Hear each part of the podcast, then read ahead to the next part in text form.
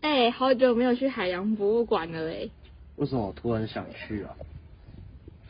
因为我们今天要探讨的主题是生育与保育啊。哎、我也联想得到好多东西。但教授好像已经在等我们了，我们废话不多说，有请国立中山大学莫乔莫显乔教授吧。各位早，首先很高兴啊、呃我有机会在这里跟各位介绍啊、呃声音生态跟保育啊。教授早，我们也很开心心今天能跟你对谈。哎，声音生态跟保育是在探讨什么啊？你怎么这个也不知道啊？这一直让我想到四草大道的红树林耶，哈哈哈想象力很丰富哎，我是想到很好吃的鲑鱼啊。哎，鲑鱼生片鲑鱼生鱼片真的很好吃哎。不对啦，我们偏题了，赶快听听教授怎么说吧。呃，我觉得今天这个呃活动呢，有这个阅阅读科学的这个这个 keyword，呃，我想呃我在念书的时候曾经看过一本呃外国的一个一本书哈、叫呃 Doctor Dolittle 杜立德呃医生啊。那因为这本书的主角呢是呃他是一个呃医学博士，但是后来呢，他居然呢就是知道怎么跟动物来呃知道动物的语言。杜立德医生，他是不是在维多利亚时代长大的啊？对啊，他是一个医学博士，后来因非洲动物的邀请，他历经艰辛前往非洲，哎，治疗一种已在猴子之间传播传染病，感觉很伟大。他后来成为了一个自然学家，利用自己能力和动物说话交流的能力。后来他有很多次远航各地，还去月球旅行过，真的是很厉害。那我后来想呢，假如呃有一个研，假如我继续研究这个动物的语言的话呢，其实可能是一个很好的一个呃很好玩的一个呃呃 career 哈。所以我们来看看呢，就是说今天呃我在呃因为有这个对动物性呃动动物语言的那个好奇之后呢，我就开始来呃呃希望藉着这个机会讲这个声音生态的这个概念哈。哎，谢志远，你觉得动物真的会说话吗？会啊，类似鸟类不同叫声各有各自有不同的作用啊。然后像是吸引异性的鸣唱，发现敌人时的警告声，辨识族群的歌声，跟栖遗栖时的联络如救时、集合、起飞之类的。哦，动物不知道能不能跟我们对谈哎，我们是动物哦，好像也是哎。呃，首先大家都呃都很了解生态学的这个概念啊，其实它是跟动物动物之间、跟动物跟环境之间的这个关系哈、在这里呢，给各位一个最基本的这个生物学里面对生态的一个说明哈、那假如我们来看动物这个对环境的关系的时候，可以一个个体跟它的家族之间啊、群落之间呢、小的比较多的个体，慢慢呢。啊，在跟呃族群啊之间，甚至呢呃这些的关系里面都可以算在这个物种之间的关系啊。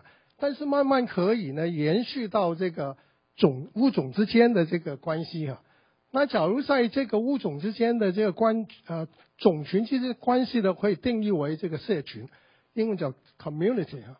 但是假如 community 再加上这个环境的这个非生物的这个呃非生物的成分之后呢，就形形成一个所谓生态系的这个概念了。那假如我们看生态跟环境的关系里呢，经过很多的这个呃管道，假如我们从这个听觉的管道来看的时候呢，我们就牵涉到这个所谓呃声音生态这个概念。OK，那假如所所谓声音生态，其实在生态上呢。呃，声呃，对不起，声音生态这个主要的功能，它它的重点呢是其实在探讨声音在生态上究竟扮演了什么的角色。扮演什么角色？是在玩 cosplay 吗？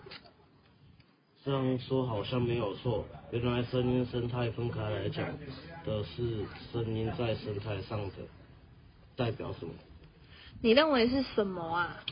应该是增添他们世界的有趣吧。不然感觉他们的世界除了睡觉、觅食、交配，好像很无聊哎。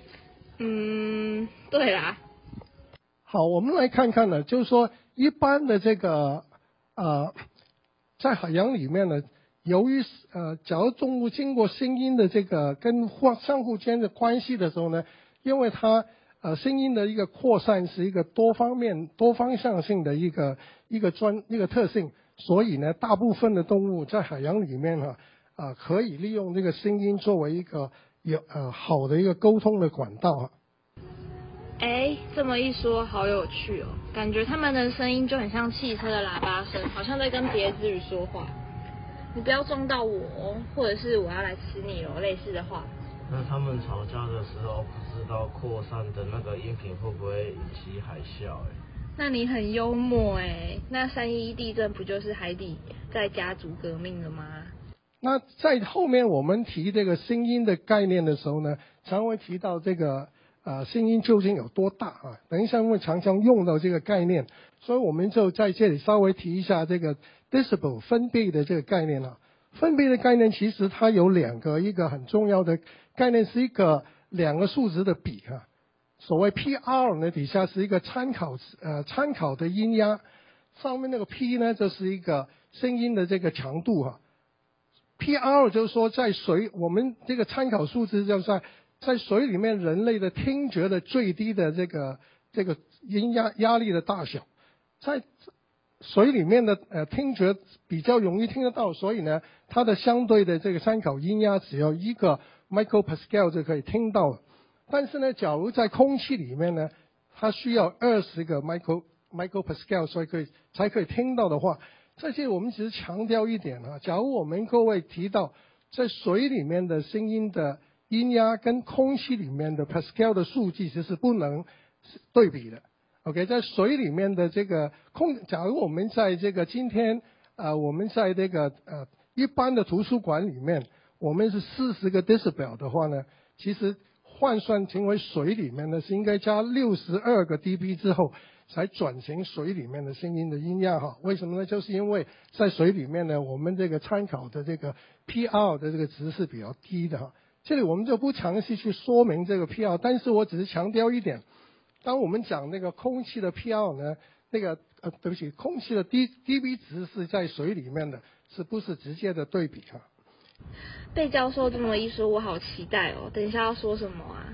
平常看你读书都没有这么开心跟期待。哎呀，你不懂啦，这是两回事。最好是啊，只不过我们还是得继续看下去。哎，那要结束了哦。对啊，下次会更精彩。教授要去休息了啦。好啦，那下次再继续说。谢谢大家聆听我们的 podcast。